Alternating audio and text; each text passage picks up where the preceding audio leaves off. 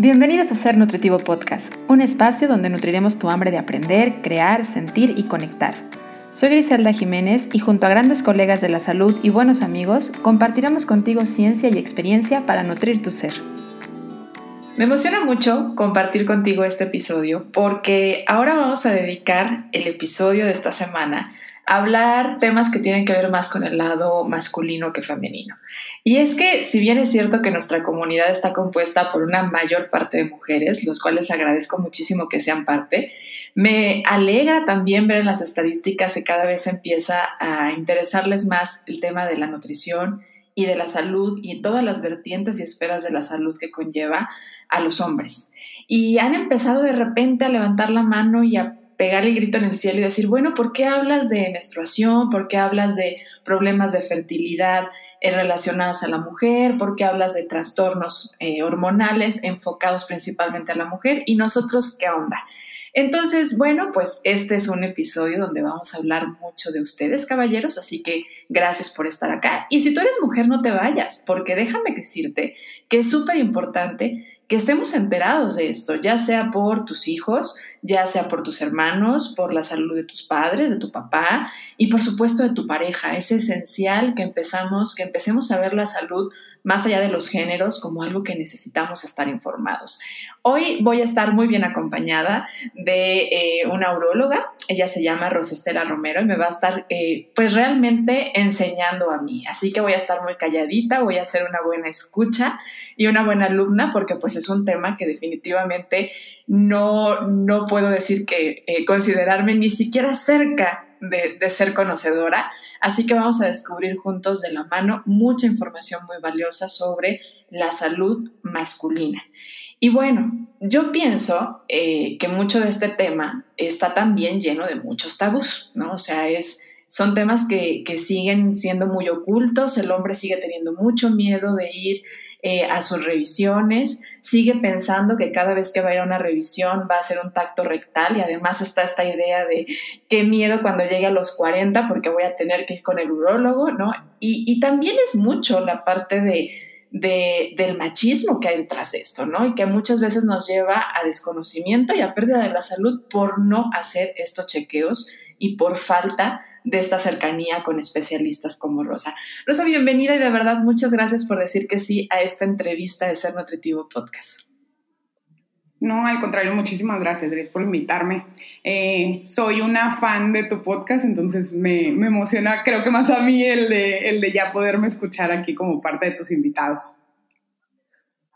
Muchas gracias por escucharlo y de verdad gracias además ahora por ser por ser voz eh, que, va a ilustrarnos sobre esta área. Rosy, me gustaría pedirte si me ayudas a presentarte un poco, que antes de que entremos de lleno al tema podamos conocer un poco de ti como profesional, pero también como persona. ¿Qué te llevó a ti como mujer, que además no sé si esto sea muy común o no, a especializarte en esta parte de la urología? Sí, sí es común, empezando por ahí es común, hay muchas mujeres. No, fíjate, no somos tantas. En el último censo que se hizo en 2019, somos 60 urólogas a nivel nacional. Y por ejemplo, ahorita que vivimos nosotros aquí en Jalisco, Jalisco tiene 290 urólogos. Entonces, imagínate la proporción, o sea, sí está. Wow. Sí, somos poquitos. Sí. Muy pocas, muy pocas. ¿Y qué te llevó? ¿Por qué decidiste irte a esa área? Fíjate, siempre, siempre quise ser médico. Eso sí, desde chiquita mi hermana me dice, sí, me acuerdo cuando me abrías mis muñecas y así de la vamos a operar y demás, ¿no? Entonces así jugábamos con ellas y demás. Siempre quise ser médico. Em, me decidí por venirme a Guadalajara a estudiar. Yo soy de Mexicali, pero yo decía, no, yo me quiero ir a Guadalajara, yo me quiero ir a Guadalajara, no sé de dónde saqué la idea, pero yo me quiero ir a Guadalajara a estudiar, aunque la Universidad de Baja California es muy buena, ¿no? Entonces, eh, ya llegué aquí, quedé en la UDG, entonces entré y todo, ¿no? Pues estás así como que no. Primero, todo el mundo sueña con ser cardiocirujano, pediatra, neurólogo, demás, ¿no? Y ya después te vas, vas rotando por los servicios, vas viendo las cosas y vas decidiendo. Yo siempre quise ser quirúrgica eh, para poder operar. Y entre las quirúrgicas, en cirugía general, yo veía que no, dije, no, como que la tripa no es para mí. O sea, lo veía y pues sí me gustaba operar, pero la tripa sí en sí no. Dije, bueno, pues me voy por una subespecialidad. Iba rotando por los servicios y eh, pues ninguno me llamaba la atención, pero llegué a urología y dije, no, esto es lo mío. Todo el mundo me hace burla, pero a mí, o sea, mi, mi, mucho de lo que no saben que hace el urólogo es operar riñones. Entonces, a mí operar riñón es, es mi máximo, porque sientes la adrenalina en mil, o sea, el paciente se te va si no estás ahí en la cirugía, ¿no? Eh, trasplante de riñón es hermoso, o sea, el, ver cómo funciona de nuevo y que esté aventando orina un nuevo riñón, está súper padre. Entonces, ese fue mi hit. Y las piedritas a mí me encanta operarlas.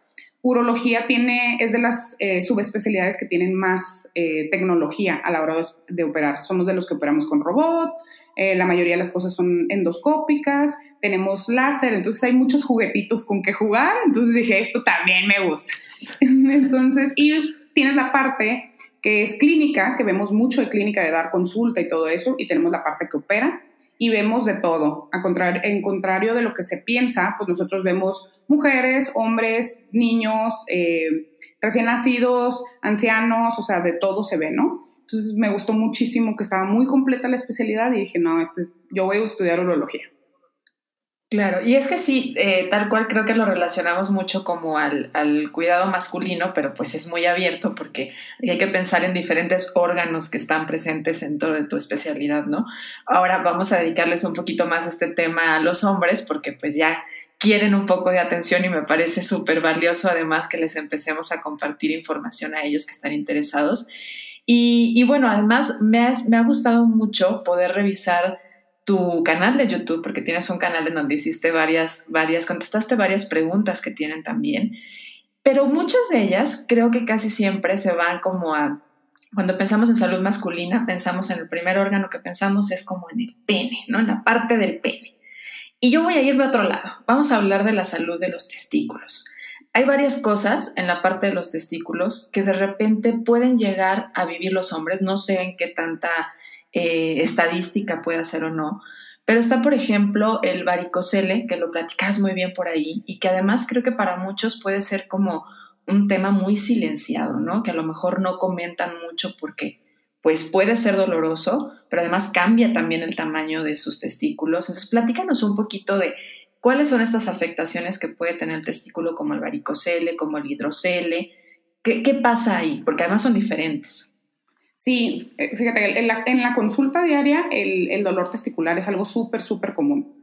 Y pues obviamente con las tecnologías que tenemos, lo que busques el, es cáncer de testículo, ¿no? Para ellos. Entonces vienen súper asustados y todo eso. Entonces, normalmente llega el paciente y se tiene que hacer una valoración porque hay muchas enfermedades dentro de la bolsa escrotal, que es como pues lo que vemos afuera de, que decimos, ah, los testículos en el escroto, ¿no? Pero dentro de ahí hay varias capitas, está el testículo y está otra parte que tiene pegadita, que se llama epidídimo. Entonces ahí maduran los espermatozoides. En esa parte, eso es lo más común que pueden venir a la consulta. Hay una inflamación y una infección del epidídimo.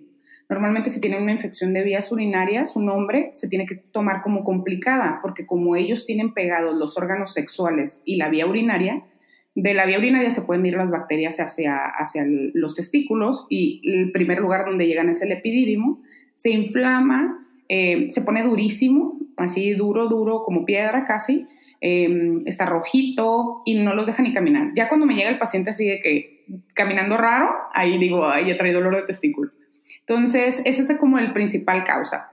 Eh, pero hay otros que son más inespecíficos, que, como un varicocele. El, el, dolor de varicocele como que va y viene, a veces les molesta, a veces no. Eh, sí, tiene relación con la posición, entonces de repente siempre me dicen, ay, es que si estoy mucho tiempo parado me duele, o si estoy mucho tiempo sentado me duele. Entonces, y es un, el libro lo describe como un dolor sordo, o sea, no es, no es intenso, no quema, no pica, sino que es así un dolorcito enfadoso, les digo yo. Y eh, sí tiene mucho que ver porque puede afectar la fertilidad en los hombres. Entonces, el, el, escroto, los testículos, el epidídimo, todo ese rollo está fuera del cuerpo porque necesita estar un grado menos de temperatura que el resto del cuerpo para que los espermatozoides se formen bien. Entonces, al presentarse este varicocele, que es una dilatación de las venas del testículo. Em, no regula bien la temperatura y puede ser que los espermatozoides no salgan también. Entonces, por eso es la importancia también de que si hay un deseo de tener hijos, hay necesidad de, darle tratamiento a eso. Normalmente esto ya es genético porque muchos de mis pacientes me preguntan, oye, pero ¿qué hice para que me saliera? Entonces es algo genético, ya las válvulas que vienen en las venas no están, eh, pues no se formaron de manera correcta o están más débiles que las de alguien más y normalmente es izquierdo porque la vena espermática o de los testículos drena a la vena renal. Entonces la vena renal pues tiene un calibre grueso y tiene mucha presión. Entonces, y la otra está delgadita y no tiene tanta presión, entonces regresa un poquito de la sangre y esas valvas pues se van venciendo y van regresando sangre al testículo. Se hace gordita la vena y pues causa ese como dolorcillo ahí de vez en cuando. Entonces, el tratamiento para este pues sería, si hay dolor o si hay deseos de, tener hijos, ahí se tiene que hacer estudios y si es necesario pues se opera. Es la única solución que tiene el varicocele, por ejemplo. Y es muy importante también como atender el dolor testicular, porque ahora sí, en el susto de todos, pues también es algo en la edad reproductiva, como en los 20, 30, es donde se presenta el cáncer de testículo. Entonces, en el cáncer de testículo lo que van a sentir es como una bolita, una canica, pero dura, dura, dura como piedra, dentro del testículo y la mayoría del tiempo no da dolor. Casi siempre se dan cuenta cuando se golpean con otra cosa, que dicen, ah, ya traigo algo. No sé, eh, están jugando con sus hijos chiquitos y les golpea un testículo, están jugando fútbol, eh, pasa algo y ahí es donde se palpan pero en sí el, cáncer de testículo no da dolor y es en pacientes muy jóvenes. Entonces eso es también, siempre que les duela algún testículo tienen que acudir a que lo revisen para descartar lo, más grave, ¿no? Que sería un cáncer testicular. Eh, la mayoría son curables, entonces en una etapa temprana, entonces pues no se esperen a, que llegue a un testículo grande. Si te crece un testículo no está bien. De muchos, fíjate que tengo Mm, pacientes que muchas veces em, tienen una relación entre el volumen de los testículos y su como virilidad y pues no tiene nada que ver, ¿no? Entonces dicen, ah, no, pues me están creciendo, qué padre, ¿no? Más viril, pero no, se está, se, se está ahí formando un tumorcito, entonces eso es muy importante. No, los testículos ya llegas a una edad donde ya no te van a crecer, o sea, después de los 21 ya no te van a crecer. Entonces sí, es y además muy, qué fuerte Ahorita que decías que, ocurre principalmente entre los 20 y los 30, porque además siento yo, en, experiencia como familiar, la mayoría de los hombres se acercan a este primer chequeo después de los 40, más pensando en la parte del cáncer de próstata, pero no pensando en la salud de sus testículos y revisándolos para ver cómo están. Y se da en edades mucho más tempranas. Entonces, qué fuerte la, y qué importante la parte de el monitoreo, la revisión el automonitoreo que también yo creo que podría aplicar en los hombres, ¿no? Que además es mucho más difundido nosotros las mujeres como en la autoexploración a lo mejor de pecho, el observarnos nuestros labios para conocer cómo está nuestro ciclo, pero en el hombre no está mucho esta parte de, a pesar de que tienen una sana relación, mucho más sana con sus órganos sexuales que nosotras las mujeres. Al ser externos, creo que ellos pues de repente tocan más, observan un poco más, permiten además observarse más su cuerpo en el espejo, cosa que nosotros no hacemos, pero no desde este lado preventivo. A lo mejor lo hacen más desde otro lado. Y qué importante es esto que ahorita decías, en cuestión de estadística, pues a lo mejor desde muy jóvenes enseñarles a observarse también por cuestión de salud. Sí, ahí recae mucho en la familia. Me ha pasado mucho que por ejemplo, ya si se diagnostica algo así las, en pacientes muy jóvenes, no sé, de 17 años algo así, pues los familiares se culpan, ¿no? De por qué no le enseñé a, a, a autoexplorarse, ese tipo de cosas, como no me di cuenta. Pero le digo, pues es que, o sea, no te enseñaron a ti, no lo sabías, ¿no? No te preocupes por eso, pero ahora cada vez creo que tenemos mayor acceso a la información, entonces sí, siempre se recomienda al menos una vez durante un baño con agua tibia eh, examinarse los testículos, sobre todo para que se familiaricen con qué es lo normal y así puedan saber cuando hay algo raro, ¿no? Em, últimamente a mí me toca muchos más, de hecho mis pacientes en, especial son pacientes muy jóvenes, a diferencia de otros urólogos compañeros hombres.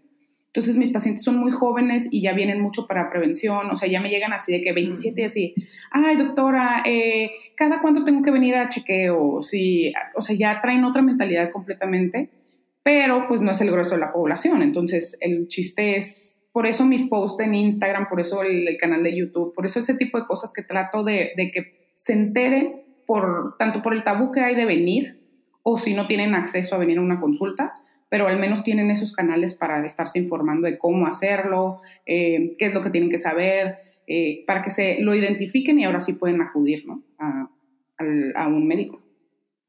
Oye, y ahorita que hablabas entonces del varicocele, es principalmente algo considerado como entonces genético, tiene que ver más con el lado de la genética. Pero también decías que mucho de esto tiene que ver con cuestiones infecciosas. ¿Ese sería el caso, por ejemplo, del hidrocele?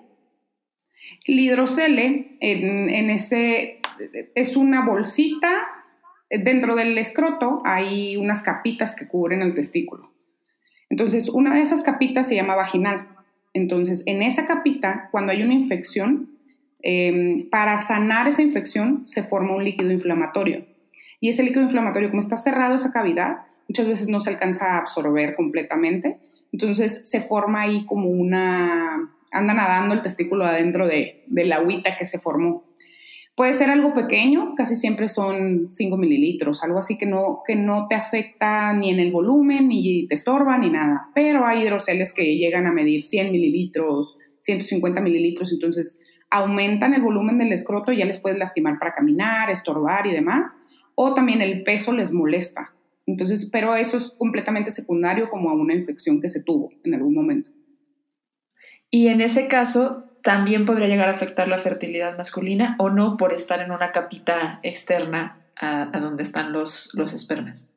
No, en ese, en ese no te afecta la fertilidad, solamente eh, pues es molesto.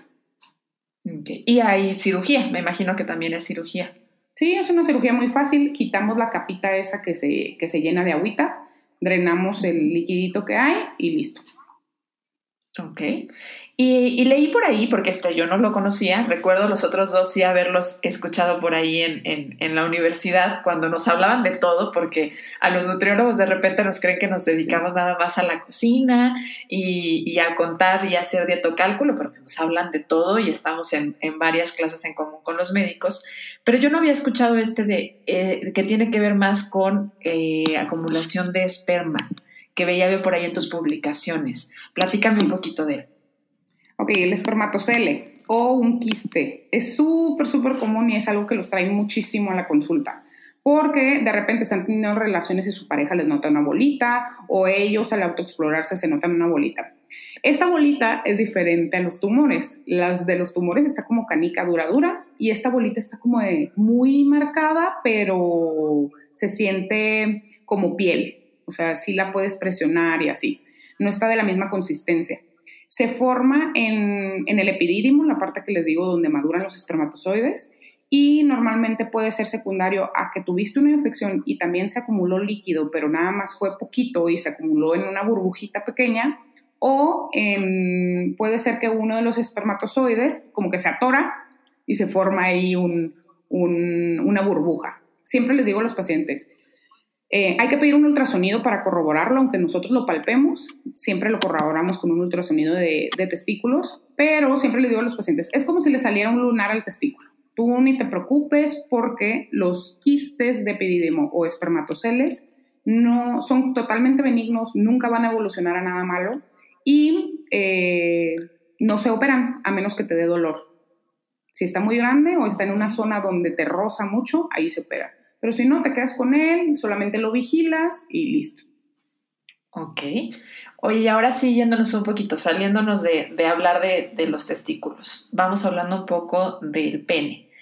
Y me voy a ir como a los inicios de la vida, con las primeras cosas que de repente como familia, como papás, escuchan o escuchamos y hasta el, el, pediatra de repente dice, ¿qué sí hacer o no hacer la circuncisión? Que creo que también está lleno de muchos mitos, porque hubo un momento en el que era, sí, todo circuncisión, bueno, estaba asociado hasta cuestiones también religiosas, ¿no? Sabemos en la Biblia que tiene que ver con esta parte, pero después empezó a ver como no, no hay que hacer circuncisión, puede afectar al placer, puede afectar. ¿Qué hay de esto? A ver, platícanos un poco de por qué se hace, si debería de hacerse o no, para quién, y también creo que hay métodos, ¿no? O sea, recuerdo por ahí haber escuchado algunos pediatras que de repente hablan de más bien hacer como tipo masaje para que no puedan tener una buena limpieza. Platícanos un poquito de la circuncisión. Sí, pues empezó como cuestiones religiosas primero y ya después em, se difundió. De hecho, nada más el 30% de los hombres a nivel mundial está circuncidado. Yo pensaría que serían más, pero eh, solamente el 30% está circuncidado.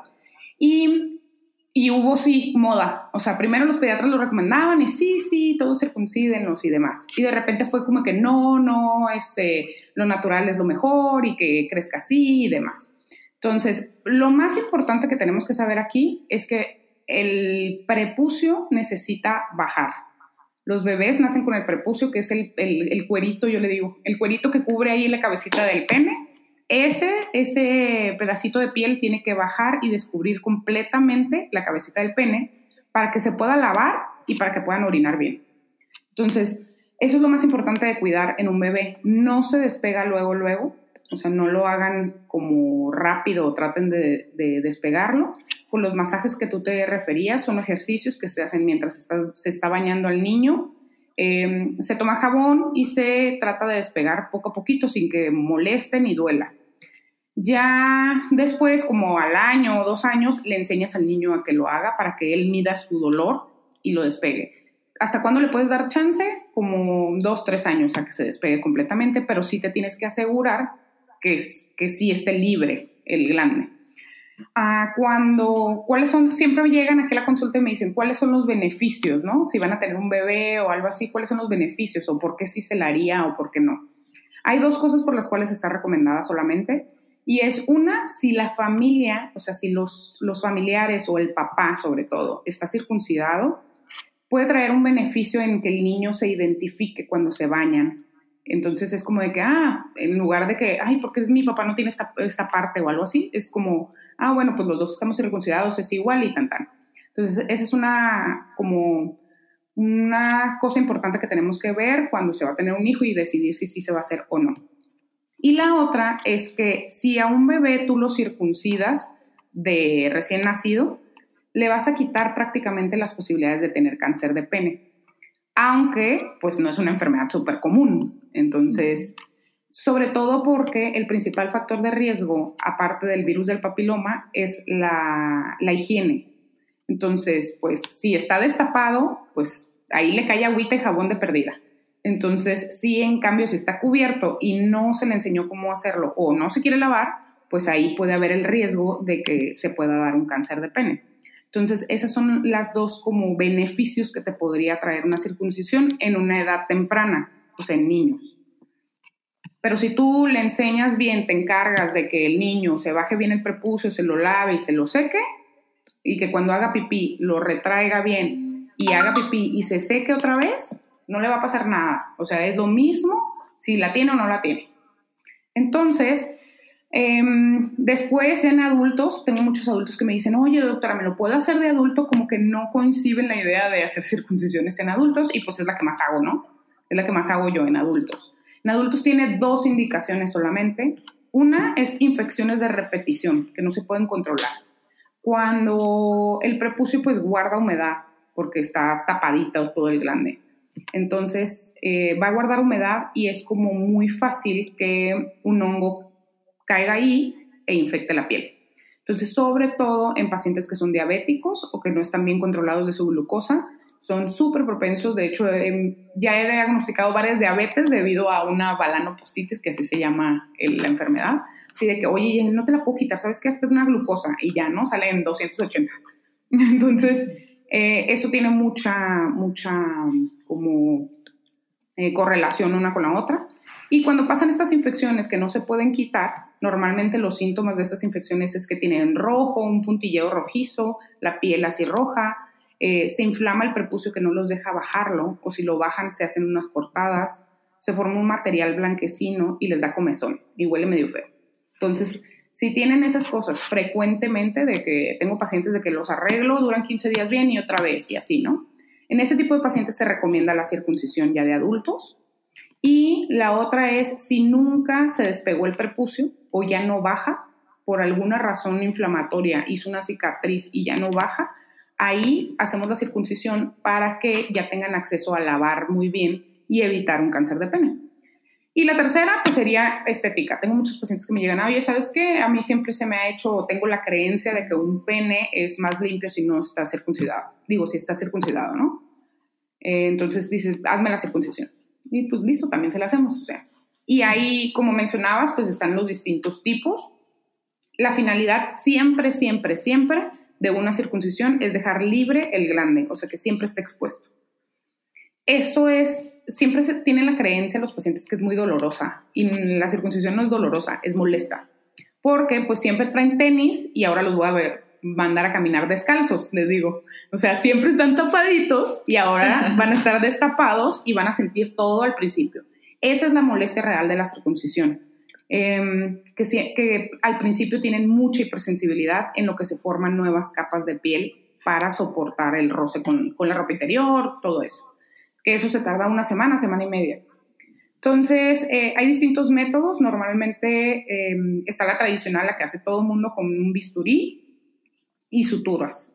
Pero también últimamente, pues ya ahora sacaron el láser CO2, lo hacemos con láser CO2, pero en lugar, el beneficio del láser CO2 es que corta y coagula al mismo tiempo, entonces hay menos inflamación, aunque también se ponen suturas y hay menos sangrado, pero en sí el bisturí te va a sangrar 10 mililitros y el láser 5, o sea, tampoco es como que, ah, o te desangras o ya súper bien. Entonces, eh, pero pues son los beneficios que, que se tiene. Y por último, hay una nueva engrapadora, es una engrapadora circular, en la cual pues se hace la circuncisión en 15 minutos, o sea, anestesias, metes la engrapadora, la disparas y corta y pone grapas al mismo tiempo.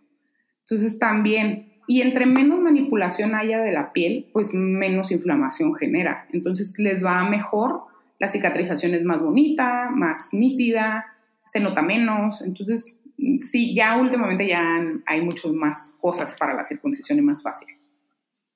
Y en relación a los mitos que de repente hay sobre el placer eh, y, y, toda esta parte que luego dicen es que a lo mejor pierdes algo de sensibilidad o ganas sensibilidad, ¿qué hay al respecto? Mira, hay muchos estudios sobre eso, han hecho muchísimos y sobre todo, y lo han hecho en las personas circuncidadas y en las parejas de las personas circuncidadas para ver si hay una diferencia. Entonces, no hay una diferencia significativa ya una vez que sanó, que sería más o menos al mes y medio que ya está completamente sanado, no hay una diferencia entre si pierde sensibilidad o no. Donde se marcó que hay pérdida de sensibilidad en algunos casos es en el sitio de la, de la eh, cicatriz que pues es mínima, es como un milímetro, más o menos. O sea, no es, a la hora de tener relaciones sexuales, no es significativo. Hay muchísimos pacientes, si te metes en blogs, o sea, hay muchísimos en contra y a favor, pero así a muerte se agarran. Unos de que no, a mí me desgraciaron, esto es lo peor que me pasó en mi vida, yo ya no siento nada, bla, bla, bla. Hay estudios sobre eso y normalmente el paciente trae un trastorno psicológico añadido a esto. Entonces, ¿por qué? Porque no estaba preparado para una circuncisión, no le dijeron de los riesgos, no le dijeron cómo iba a quedar, no se había informado, o sea, hay un trasfondo en eso, más que en si, si le quita sensibilidad o no. Y están los que están súper a favor y lo mejor del mundo, porque al quitar esa hipersensibilidad de la piel, ahora duran más durante las relaciones sexuales, ¿no? Entonces tardan más en tener una eyaculación y un orgasmo. Entonces, pues están los de súper a favor y están los de es lo peor que me ha pasado en la vida, pero sobre todo se ha visto que es más por la desinformación que hubo previa al, al, procedimiento. La evidencia dice en sí que no tendría que afectar, o sea, más bien es algo psicológico. Ajá. Y en los pacientes, en las parejas, eh, es igual, también se hicieron varios estudios para ver si sí había una diferencia o no en el placer de la pareja y pues tampoco. Oye, y ahorita hiciste mención de la importancia entonces de, la higiene para la prevención del cáncer. Y también hablaste del virus de papiloma humano, que bueno, pues ya tocamos un poquito este tema en episodios pasados en Ser Nutritivo Podcast, pero muy enfocado también a la mujer, que creo que de repente es como más común, no puedo decir que del todo, porque no se habla tanto tampoco del virus del papiloma humano por todos estos mitos que hay sobre si eres promiscua o no, y bueno, todas estas cosas que definitivamente no deberían de, considerarse socialmente, pero sí suceden. Pero en el hombre también siento que a veces es como, ah, pues a lo mejor lo tengo, a lo mejor mi pareja lo tiene, pero no se conlleva tanto a la responsabilidad en el caso de tener virus del papiloma humano. ¿No? ¿Qué tan frecuente, digo, nosotros las mujeres vamos y nos hacemos un papá Nicolau, nos hacemos una colposcopía una vez al año, preferentemente, y los hombres cada cuándo deberían de, vigilar o de observar si es que tuvieran virus de papiloma humano y atender? Ok, sí es súper, súper diferente el virus del papiloma en una mujer que en un hombre.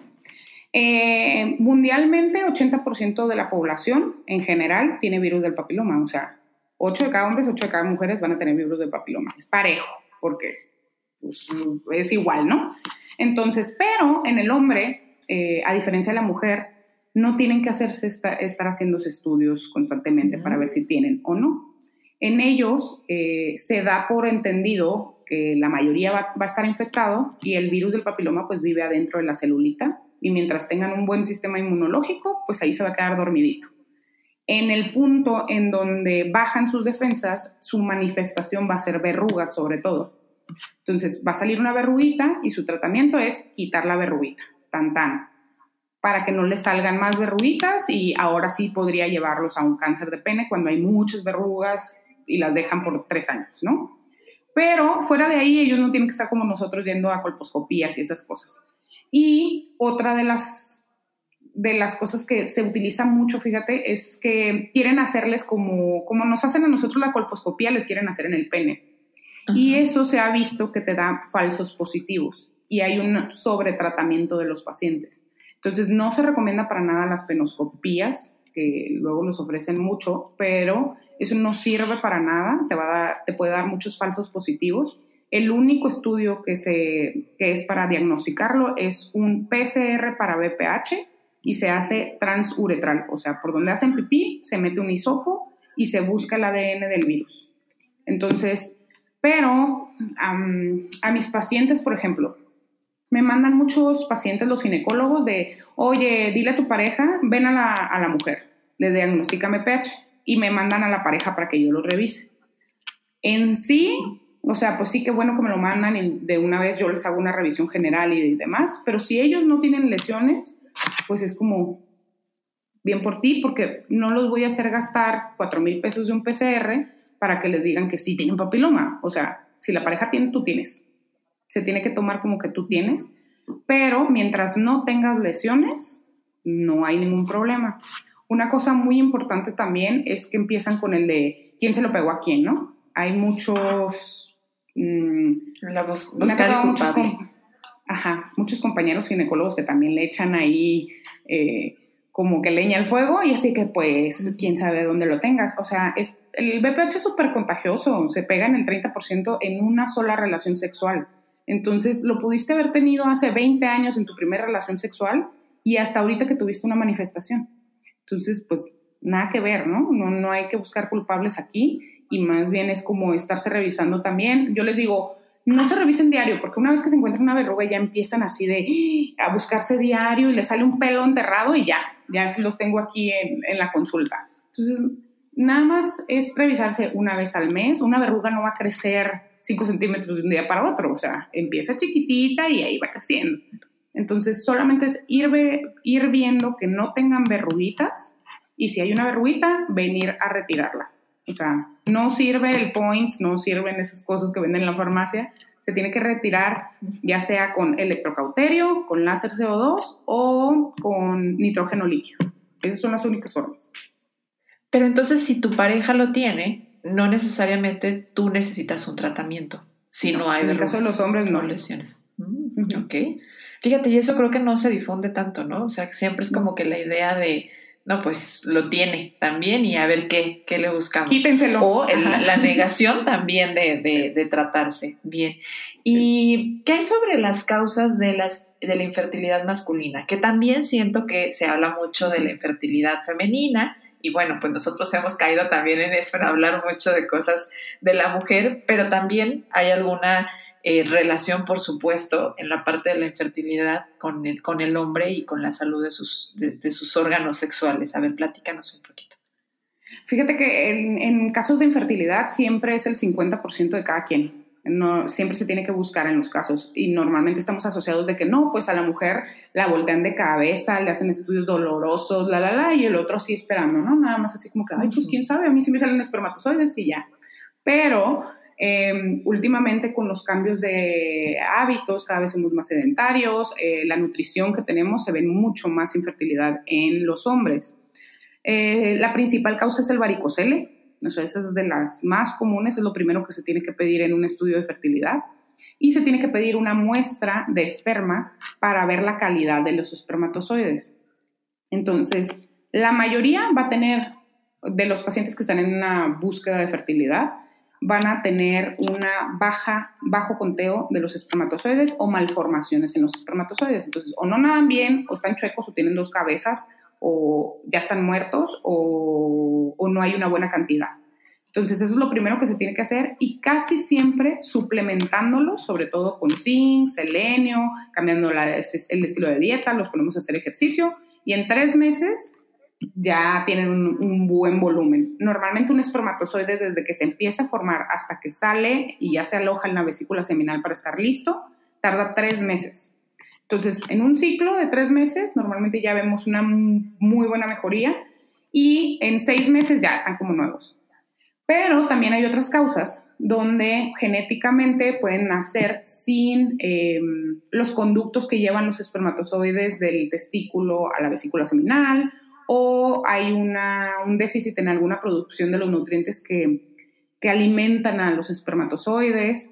Em, también puede haber un cambio en el pH, puede haber infecciones, también eso es algo muy común, infecciones dentro de la próstata que te pueden llevar a que hay muchas células de, de tu cuerpo que tratan de contrarrestar esta infección, pero al mismo tiempo también se llevan los espermatozoides. Entonces, pues no están funcionando de manera correcta. Entonces, todas esas cositas son las que se tienen que ver, pero las principales es infección, varicocele, Em, y la falta de, materias primas para hacer buenos espermatozoides. Interrumpo unos minutos de este episodio porque me entró una duda. ¿Ya me sigues en redes sociales? ¿Ya sigues a Ser Nutritivo Podcast en Instagram y en Facebook? Recuerda encontrarnos como Ser Nutritivo Podcast o bien a mí, la voz de Ser Nutritivo Podcast, como Nutrióloga Gris en Instagram y en Facebook como Body nos estamos viendo por allá para saber más de nosotros, no nada más los jueves, sino toda la semana. De regreso al episodio. Gracias. Que me encantó que aparte hiciste mención, bueno, me encantó porque tiene que ver con, lo que a mí me fascina, con el estilo de vida, ¿no? Y, y el, son esos tres meses de los cuales se habla de preparar el cuerpo no solo de la mujer, sino que también del hombre para poder, eh, antes de, estar buscando un embarazo, ¿no? Y, y cómo con poco tiempo hace mucho la diferencia. Y ahorita hablaste un poquito sobre la próstata y sobre el cáncer de próstata. Yo decía al inicio del, episodio que, bueno, yo recuerdo, para mi papá era como un chiste, ¿no? El de, híjole, ya voy a cumplir 40, ya voy a tener que ir. Y aparte está esta, este, este miedo a los 40 de muchos hombres, ¿no? De, de, que algo vaya a pasar, ¿no? Mucho también con, con ideas que, que, son muy marcadas con la parte cultural, pero bueno, ¿qué tan común es el, cáncer de próstata? Y bueno, y también yo preguntaría aquí algo importante para que muchos hombres se animen a ir con el urólogo, con la uróloga, es cada vez que vas a ir al urólogo te van a hacer el tacto rectal y es tan doloroso o tan incómodo como la mayoría de ellos piensan. Mira, ahí te va. Eh, los pacientes viven con el terror de eso y ya vienen con... Muchos vienen ya así de, ay, no, doctora, pues quiero ser responsable y vine porque, pues, ni modo, ¿no? Mi papá murió de cáncer de próstata, mi abuelo también y pues me toca. Eh, o también de así de que la esposa los trae así de que, órale, tu revisión. Entonces, ya vienen así todos resignados a que les voy a hacer tacto y, casi, casi piensan que les voy a sacar ese el número uno del estadio para hacerles el tacto. Entonces, no, pues no, les llegan, un paciente joven, a partir de los 40 años, se sugiere que se empiece un, un screening, o sea, en búsqueda en la población en general, de cáncer de próstata por medio de una cosa que se llama antígeno prostático específico. Este es un estudio que se hace en sangre. La chamba del antígeno prostático en el cuerpo es eh, que no se coagule el semen cuando eyacula. Es una parte que siempre se está produciendo en la próstata. Pero se vio que los pacientes con cáncer de próstata tienen un, aumenta el, como la concentración de antígeno prostático porque tienen muchas células prostáticas tumorales y generan mucho antígeno. Entonces, indirectamente, eso nos va dando como una guía para saber a quién sí se le va a hacer tacto y a quién no se le va a hacer tacto y quién puede seguir. Em, es muy importante saber que, por ejemplo, si tú eyaculas, estimulaste la próstata y va a haber más antígeno prostático. Si anduviste en bici, en moto, caballo, traes una infección, te pusieron una sonda, te hicieron un tacto rectal, cualquier cosa que estimule la próstata va a subir el antígeno. Entonces, esos días no te puedes ir a hacer tu chequeo del, antígeno prostático al laboratorio porque te va a salir alto, vas a venir, me va a dar a mí el telele porque voy a ver un número súper alto y, y lo vamos a tener que repetir. Entonces, siempre hay que cuidar esos aspectos tres días previos a que vayan a hacerse su estudio. Entonces, la importancia del estudio, hay un parámetro que es de cuatro en general, que dicen, ah, antígeno prostático y ya ves que a un lado de los laboratorios les ponen ahí una referencia. Ahí les ponen de 0 a 4. Pero esto, esa es la diferencia de ir al urólogo, que nada más revisar tus estudios. Se ve que eso tiene que estar adecuado a cada paciente según su edad y lo más importante es ver que no se duplique de un año a otro. ¿Por qué? Porque yo he diagnosticado cáncer de próstata con dos. Es la mitad de lo que te da de referencia. Pero, por ejemplo, ese paciente, él empezó conmigo y empezó con 0.2, 0.2, siguiente año 0.3, siguiente año 0.4, todo muy bien. Y de repente me llega con un 2. Entonces le dije, ¿sabes qué? Tu antígeno se fue, se disparó hay que revisarlo. Y ya, pues haces todo lo demás que sigue el protocolo y si se encontró un cáncer de próstata. Entonces, eso es lo que yo más les digo a los pacientes. Guarden sus estudios, pónganselo en el celular, algo. O sea, lo que tienen que checar es la diferencia entre un año y otro y también, pues, que no pase de cuatro, ¿verdad? En general. Claro. Pero la importancia de el, monitoreo constante, ¿no? De que sí lo estén valorando, pues al menos una vez al año, como bien hiciste ahorita la, referencia. Y aparte, cuidando que no tengan estos falsos positivos que ahorita hiciste mención, que yo creo que a muchos se les podría escapar, porque van y lo hacen y lo piden en el laboratorio y no, no cuidan estas, estas cosas o acciones que podrían generarlo. Bien, y entonces no cada vez que van tienen que tener contacto rectal. No, no, no, o sea, eso se reserva para el paciente, nunca, nunca lo va, porque ya llegan muchos de que, ay doctora, a mí revísame con el nuevo método, ¿no? Como el antígeno. Y les digo, no, o sea, uno no, no va a reemplazar al otro. Pero ya para lo que nos sirvió el antígeno prostático es para decir, ok, a este paciente sí lo molesto con un tacto rectal y a este no. Y aparte, como me decías, la mayoría de los pacientes ya vienen así, ¿no? Sudan frío, eh, ay no, doctora, y la, la cuando les hago el tacto son cinco segundos si acaso. Entonces ya después así de que, ay, no debería decir esto en voz alta, pero pensé que iba a ser peor. O sea, entonces como que ya se relajan y dicen, ah, mira, o sea, sí no es lo que me imaginaba, ¿no? No, no es como todo el, el show de terror que se imaginan. O sea, es algo súper rápido trato de primero hacer una empatía con el paciente, que se sienta a gusto, el lugar donde se hace tiene que ser un lugar cerrado, donde se sientan en confianza, o sea, darle sus tiempos, avisarle de todo lo que estás haciendo, o sea, todo ese tipo de cosas, porque yo siempre les reviso todos los genitales y el tacto rectal, o sea, nada más así de, órale, ahí te toca, ¿no? Entonces, vas haciendo como una empatía con el, con el paciente y después ya, pues va a ser algo molesto, entonces tienes que estar como muy explicado qué vas a hacer, dónde lo vas a tocar y cómo lo vas a hacer. Aparte, yo creo que más que nada lo que, lo que duele es como el miedo y toda, todos los tabús que hay en torno a, ¿no? O sea, no creo que sea realmente tan molesto, tan incómodo, tan doloroso, sino más bien es desde el lado mental la connotación que se le ha dado a, esta valoración, pero al final es cuestión salud y hay que irnos quitando de muchas de estas ideas, ¿no? Que, al final creo que nos han separado más como sociedad y también que nos han separado mucho más de, poder cuidarnos de una manera correcta. Oye, y bueno, estamos por entrar a la recta final, pero hay una pregunta. que, que se me hace muy importante, que es sobre la incontinencia urinaria, porque creo que se da mucho nosotras las mujeres, pues está como el tema de después de tener hijos, ¿no? Las cosas, pues definitivamente muchas cosas se caen, incluida también ahí la, la zona tiene dificultades a veces para contener la orina, pero también hay hombres que tienen incontinencia urinaria y creo que, que, tampoco se dice mucho, ¿no? O sea, además de que ellos no se quejan tanto, se quejan con una gripa, se quejan cuando algo les duele, pero estas cosas se las quedan muy calladas. ¿Qué tan común es la incontinencia urinaria en el hombre? Y, realmente es eh, algo que podría significar algo, algo importante o no. Sí, sí, sí. O sea, es.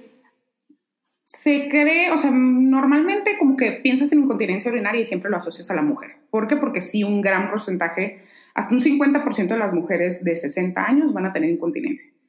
Y a diferencia de eh, los hombres, al inicio, mm, en la juventud y todo eso, pues no, ni, ni suena ni nada. Y las mujeres, no sé si tuvieron ya cuatro partos o tienen una disfunción del piso pélvico, alguna cosa, ya las pueden presentar. Pero llega un punto eh, donde nos, nos emparejamos. Entonces, el paciente, volviendo a la próstata, la próstata no nada más enferma de cáncer, o sea, también tiene otras enfermedades. Y la principal causa de incontinencia creo que es un crecimiento benigno de la próstata. Es lo más común, 80% de todos los hombres del mundo lo van a tener y es un cambio que se da con la edad, derivado de, cuestiones hormonales y genéticas y demás. Entonces va creciendo la próstata y la próstata está en el caminito por donde sale la orina. Está en la, está la vejiga y luego está la próstata y luego ya sale todo el camino, ¿no? Donde va a salir la orina. Entonces si esta crece, tapa ese caminito y te da como tienes que pujar para orinar, te levantas en las noches eh, más de dos veces, Em, se corta el chorro de la orina, ya está débil el chorro. Eh, todo ese tipo de cosas vienen a veces muy asustados porque piensan que es cáncer de próstata. Y el cáncer de próstata no da síntomas, no da nada de síntomas hasta que ya está en hueso. Pero esos síntomas están relacionados con ese crecimiento prostático benigno. Y muchas veces te da incontinencia porque eh, no vacías completo. Entonces te quedan como unas gotitas ahí. Les digo yo, tiene gotitas traicioneras y ya nada más se ríen. O sea, ya terminan de orinar todo, se sacuden, se limpian todo y dan tres pasos para salir y los mojan la ropa interior. Y a veces es muy vergonzoso porque están en su trabajo o algo así y se pasa el pantalón, ¿no? Entonces, ese es un tipo de incontinencia o también llega a, estar tan llena la vejiga que ya hay una incontinencia por rebosamiento. O sea, al moverse, presiona un poquito la vejiga que está súper llena porque ya no pueden orinar bien y se salen chorros. Entonces, ese es otro tipo. O ya que se les da un tratamiento, pero estuvieron tanto tiempo con la vejiga estirada, así como globo, que esa vejiga hizo un músculo súper grueso que ya no funciona de manera correcta. Entonces, aunque ya los operes, les quites esa obstrucción, quedan con cierto tipo de incontinencia. Hay dos tipos de incontinencia normalmente es una incontinencia de esfuerzo y una incontinencia eh, de urgencia. La, de urgencia tiene que ver más parte con la neurología, o sea, con las terminaciones nerviosas y todo eso, que ya no las manda bien. Entonces, de repente te dan unas ganas de córrele porque te vas a orinar ahorita y les gana en llegar al baño. Entonces, ese tipo de, de, de incontinencia es el que más se presenta cuando han estado mucho tiempo sin poder vaciar bien su vejiga y muy distendidas, se aguantan muchísimo las ganas para orinar y todo ese tipo de cosas. Y hay otra incontinencia que es la que todavía se presenta más en hombres, que es después de un tratamiento de eh, cáncer de próstata, cada vez pasa menos, pero una de las principales complicaciones de quitar la próstata completamente en el, en el tratamiento para cáncer es que queden con una incontinencia o un daño del esfínter. Y ahí sí es una incontinencia total, o sea, están mm, mojando continuamente, o si les da una incontinencia leve, y creo que esa es la primera causa de incontinencia en los hombres, pero también están las otras que, que los pueden afectar. Wow. Y ahora sí, ya, prometo que es la última, pero yo estoy muy entretenida y muy interesada con todo lo que me estás platicando, porque además mucho, mucho de esto es nuevo para mí y creo que para muchos de, lo que nos estamos, de los que estamos escuchando te va a ser nuevo.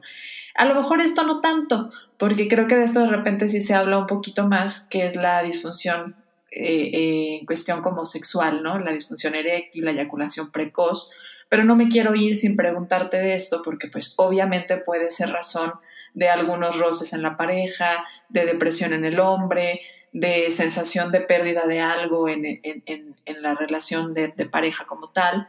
Y creo que es, es común y creo que con la edad obviamente va aumentándose, pero no sé en tu experiencia qué es lo que ves en torno a la, a la eyaculación precoz y a la disfunción eréctil. Sí, las disfunciones sexuales son súper, súper, súper comunes, pero es algo de lo que nadie va a hablar, ¿no? Entonces, es muy difícil que, que, vengan a la consulta. Y creo que siempre les digo, ay, no, doctor, es que porque dejé pasar tantos años, mira, le digo, lo importante es que ya estás aquí. Eso era lo difícil, llegar aquí a pedir ayuda. Es muy, muy, tenemos una prevalencia súper alta de eyaculación precoz y de disfunción eréctil y normalmente lo asociamos con que eh, la eyaculación precoz le da a los jóvenes y la disfunción eréctil le da a los grandes, ¿no? Entonces, y nada que ver. O sea, yo tengo pacientes de 18 años con disfunción eréctil y tengo pacientes de 70 años con eyaculación precoz. Entonces, tiene que ver con las cuestiones, tiene mucho que ver con cuestiones psicológicas y estrés. Entonces, ahorita, por ejemplo, en pandemia a mí se me dispararon los casos así a muchísimo. De por sí es mi mole, es lo que más veo. Y después todavía, eh, ahorita con pandemia lo estoy viendo muchísimo más por el hecho de todas las cuestiones externas que nos están influyendo en, nuestro, en nuestra salud mental. Entonces, eh, y también mucho tiene que ver un síndrome metabólico, la diabetes, la hipertensión, la obesidad, todos esos factores eh, también influyen directamente en, la cuestión sexual porque están como en unos estados proinflamatorios que no generan como, dañan ahí los vasitos sanguíneos y dañan los nervios, entonces pues la erección está dada por eso, ¿no? Tal cual. Creo que lo más importante de eso es que es curable porque piensan que ya se van a quedar así, que no, no, no va a haber forma. Y, por ejemplo, con los pacientes de eyaculación precoz, eh, antes se manejaban tiempos, ¿no? Menos de dos minutos es eyaculación precoz. Ahora se maneja es el, que el paciente no em, controla la eyaculación, se viene antes de que él lo desee. Obviamente hay que ser consciente que una relación sexual, o sea, una penetración dura de 4 a 10 minutos. También si dices, ay, no es que yo nada más duro 20, pues no es eyaculación precoz pero ya nada más me vienen a presumir, pero no. Entonces, eh, ese tipo de pacientes eh, tiene una cuestión que se llama ansiedad de rendimiento. Entonces, quieren quedar tan bien con la pareja o quieren, o son cuestiones, se sienten en ese momento como rebasados de, de querer quedar bien y, y, pues al contrario, se manda una señal nerviosa como muy rápida donde eyaculan sin que ellos quieran.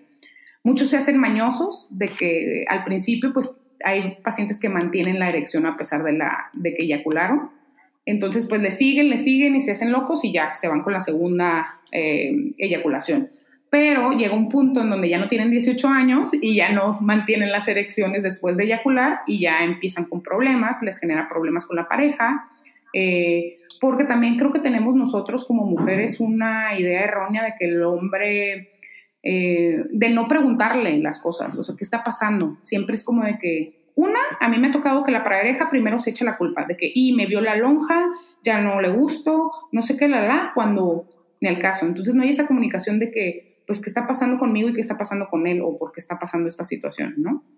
Y eh, pues ellos también por pena pues no sacan el tema, es como que pues si no me dice nada no le digo nada y ahí le seguimos y eh, también te lleva a otras cuestiones donde la frustración de que están, no están controlando la eyaculación se las agrava. Entonces esto es como una bolita de nieve.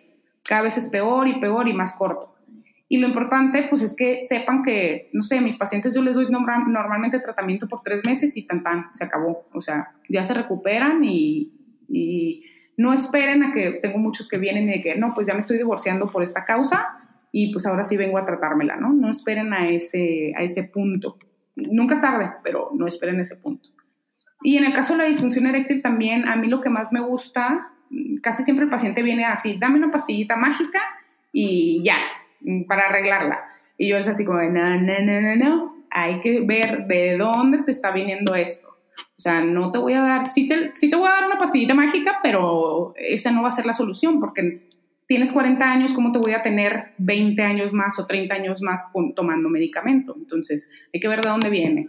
Entonces, normalmente hacemos estudios de testosterona, de glucosa, de triglicéridos, de colesterol, pongo a hacer ejercicio, los mando terapia psicológica, o sea, todo hay que ver a ese paciente en específico de dónde le viene su disfunción. Hay muchos que es frustración, hay otros que es estrés, otros que están en antidepresivos, otros que están en cierto tipo de medicamentos para la presión que les causa eso. O sea, es investigar de dónde viene para poderlos tratar, pero el, el saber que sí se les va a quitar o que van a mejorar muchísimo, pues eso creo que, que, es lo más importante porque a lo mejor luego por eso no vienen. Aparte de la pena, luego no vienen porque dicen, no, pues ya me voy a quedar así y ya, pues ya ni modo. Pero súper valioso que dices esta parte de verlo como un todo, ¿no? O sea, no es algo necesariamente anatómico, no empieza desde un problema anatómico, sino que puede venir desde un factor hormonal, desde un factor estrés, estilo de vida, eh, a lo mejor eh, estás teniendo problemas en tu sueño, mal descanso, mala reparación, muchas otras cosas que se relacionan. Al final, y siempre que hablamos de sexualidad lo comprendemos, pues mucho, nuestro principal órgano sexual es nuestra mente, entonces hay que trabajarlo mucho desde el lado mental. Pues estoy fascinada con lo que nos has compartido el día de hoy, de verdad, muchísimas gracias por, por esta clase maestra y por adentrarnos a hablar de un tema que poco se habla y que creo que este espacio justamente se, se está dedicando a eso, a hablar de cosas que poco se hablan y que se relacionan en todo porque necesitamos comprender que la que la salud depende de muchas cosas, ¿no? No nada más de lo que comemos, sino de mucho más de eso. Y bueno, partiendo de la idea central de este episodio y de todos los episodios que hacemos en Ser Nutritivo Podcast, si ya nos escuchas, seguro sabes que hacemos un par de preguntas a nuestros invitados, que es, eh, queremos saber cómo tú te nutres, cómo nutres tú tu cuerpo, cómo nutres tú tu alma, cómo nutres tú tu mente. Así que platícanos, ¿cómo nutres tú tu cuerpo? ¿Cómo lo disfrutas nutrir? Ay, con mis deliciosos menús de Body Santé. Aquel comercial. Oye, qué gusto, qué, bueno, ya salió comercial acá. Sí, ay, no, no, no. Bueno, yo soy paciente de gris, entonces amo, amo, amo la comida que me da porque son nuevos sabores. Amo comer, tú lo sabes. la disfruto mucho. Y más, eh, creo que cuando cambias a un estilo de vida donde comes con la final como de obtener tus nutrientes y sabes que esa comida te está nutriendo y te aporta, pues te sientes mucho mejor en todos los aspectos. Entonces, sí, también soy fan de la garnacha también, pero en general, o sea, mi, nutro mi cuerpo con, con comida saludable. ¿Y tu mente cómo la disfrutas nutrir? Ay, mira, me gusta mucho leer, aunque, y cosas que no sean de medicina. O sea, también leo mucho medicina, pero en sí amo leer cosas que no son de medicina. Y meditando, meditando es, me, calma mucho mi, porque soy así como muy hiperactiva, entonces eso me calma bastante. Te ayuda a conectarte. ¿Y la parte espiritual? En la parte espiritual me gusta mucho andar buscando a ver a quién ayudo. Mm, practico el budismo, o sea, vivo una vida como un estilo de vida budista y entonces es como la, la base de eso es ayuda a los demás, ¿no? Busca a ver a quién ayudar. Entonces en eso creo que me nutre mucho. Eh, una vez estaba escuchando de que si, si estás ayudando a alguien más, no vas a pensar, o sea, no vas a tener sentimientos. Cuando estás en gratitud, no vas a tener sentimientos pues de ansiedad, de tristeza, de depresión, de esas cosas, porque no puedes estar en dos estados al mismo tiempo. ¿no? Qué bonito que saques el tema de la ayuda. Y creo que lo haces muy bien también desde tu profesión y desde compartirnos todo esto. Y estamos haciendo el libro de la vida en Ser Nutritivo Podcast. Es un libro que queremos dejarles frases a futuras generaciones. ¿Y qué quieres poner ahí? Rosa, platícame, ¿qué vas a poner ahí? ¿Qué le quieres decir a futuras generaciones en una frase?